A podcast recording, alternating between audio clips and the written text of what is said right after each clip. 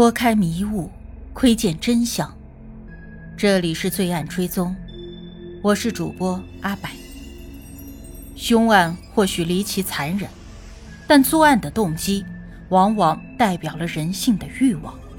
追踪真实罪恶，重返凶案现场。让我们开始今天的案件吧。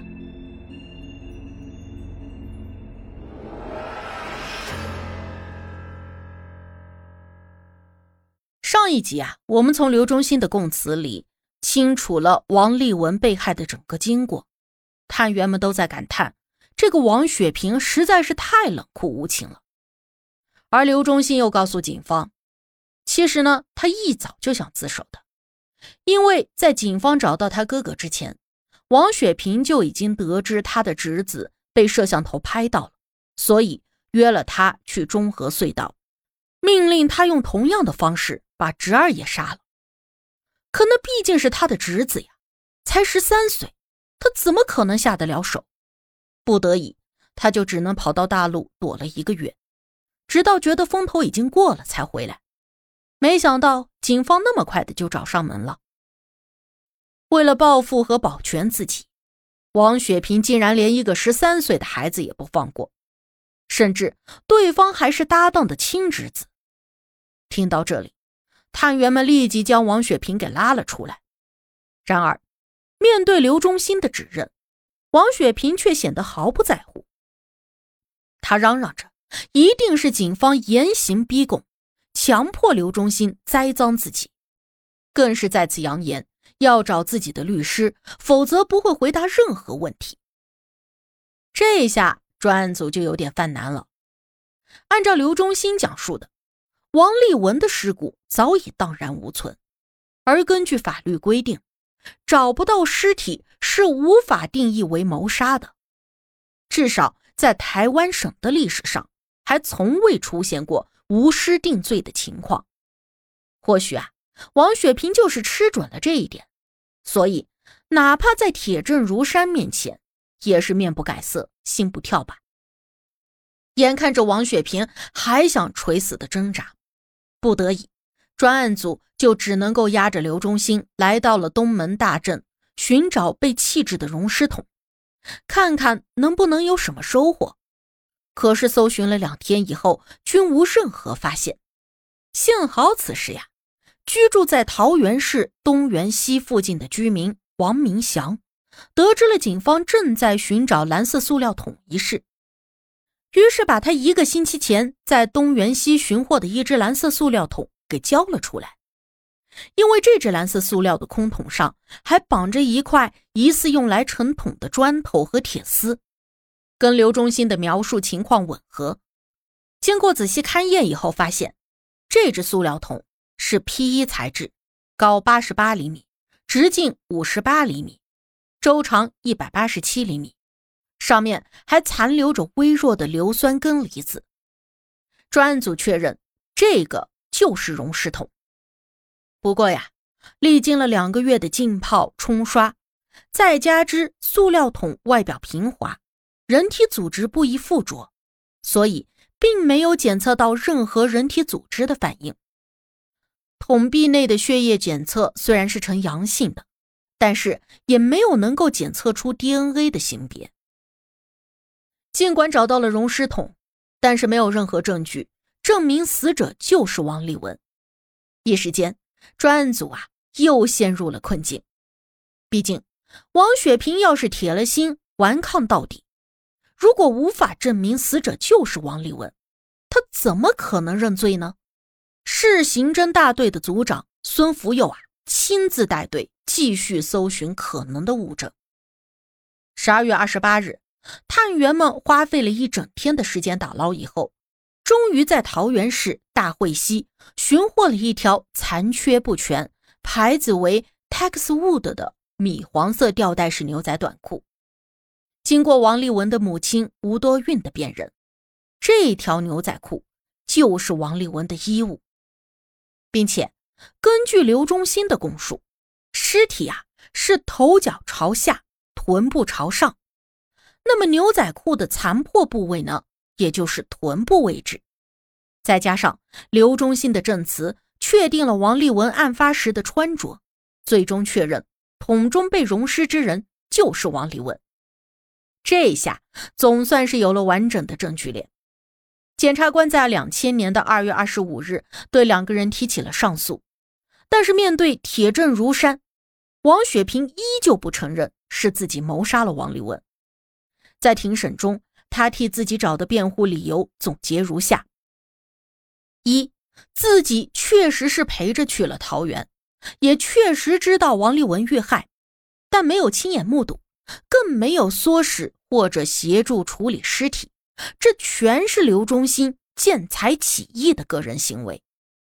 二，刘忠新的供词有很多的矛盾点，比如前面我们所说到的销毁尸水的时间，因此并不可靠。第三，他之所以要隐瞒实情，是真的害怕王家人得知真相以后怪罪自己。其次呢，也是受到了刘忠新的威胁。四。办公室的水晶球等物品确实是自己拿走的，那是因为觉得这些东西并不值钱，摆着太碍眼，所以想要清理一下。因为他也一直没有出售。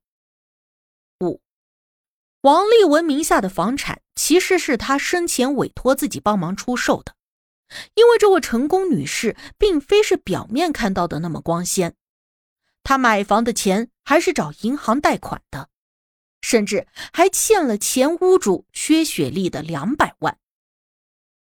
六，王立文欠有不少的信用卡债务，之前啊还借用过自己的万客隆认同卡副卡进行还债，最后也有一部分利息是自己帮他还的。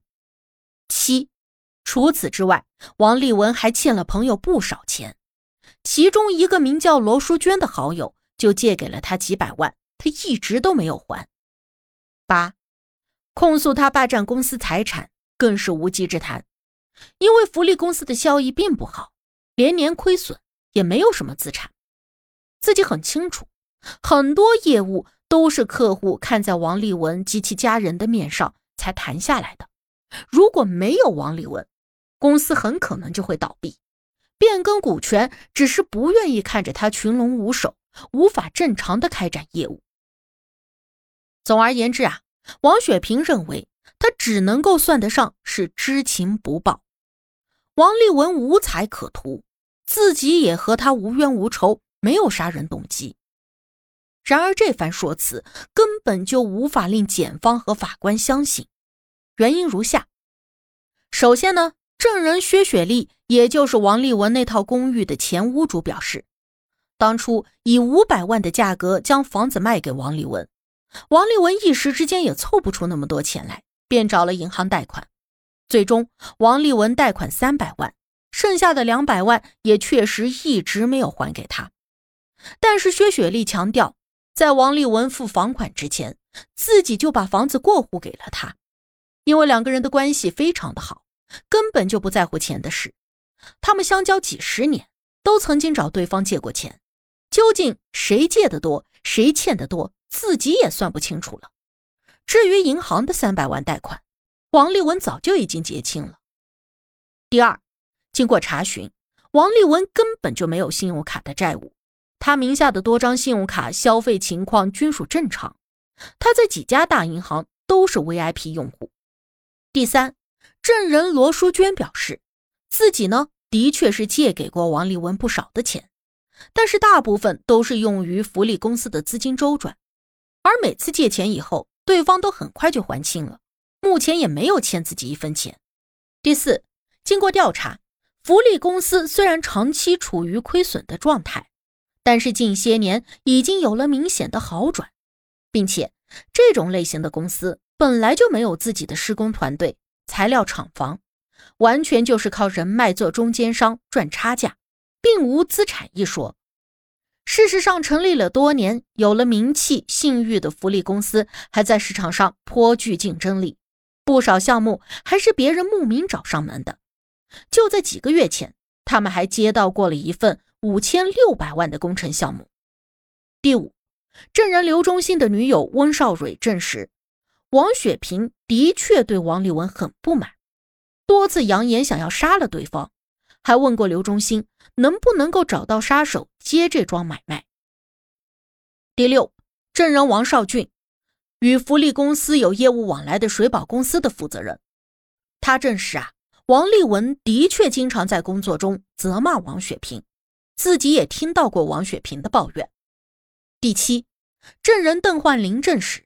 他和王雪萍确实是爆发过激烈的争吵，王立文也的确让王雪萍自己掏腰包把赔偿金补给自己。这些和刘忠新供述的王雪萍作案动机是一致的。至于王雪萍称是被威胁才不敢声张，自己没有目睹或协助处理尸体等供词，更是不值得反驳。因为就在十月六日处理尸体的过程中，他也不慎被硫酸。烧伤了食指。综合以上种种，法院认为人证物证可靠，王雪萍和刘忠兴共谋杀害王立文，证据确凿。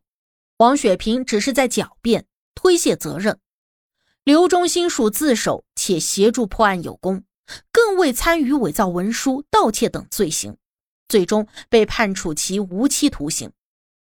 尽管王雪萍至今仍不承认杀人、欺诈。伪造文书等罪名，但是，一审、二审共八番审讯，依旧判处他犯有谋杀罪成立，并四度被判处死刑。二零零七年十月十九日，最高法院的终审阶段，王雪萍居然逃过了死刑，被改判了无期。十年以后，因为他的无期徒刑适用于旧的假释规定，只要服刑满十五年，便可以申请假释。在二零一七年的九月，杀人容事的王雪萍假释出狱，回归了社会。八世间奇案，看人间百态，品百味人生。喜欢的朋友可以订阅专辑，关注我，定期更新真实案件。你都看过或者听过哪些离奇的案件？欢迎留言讨论。我是阿柏，我们下期见。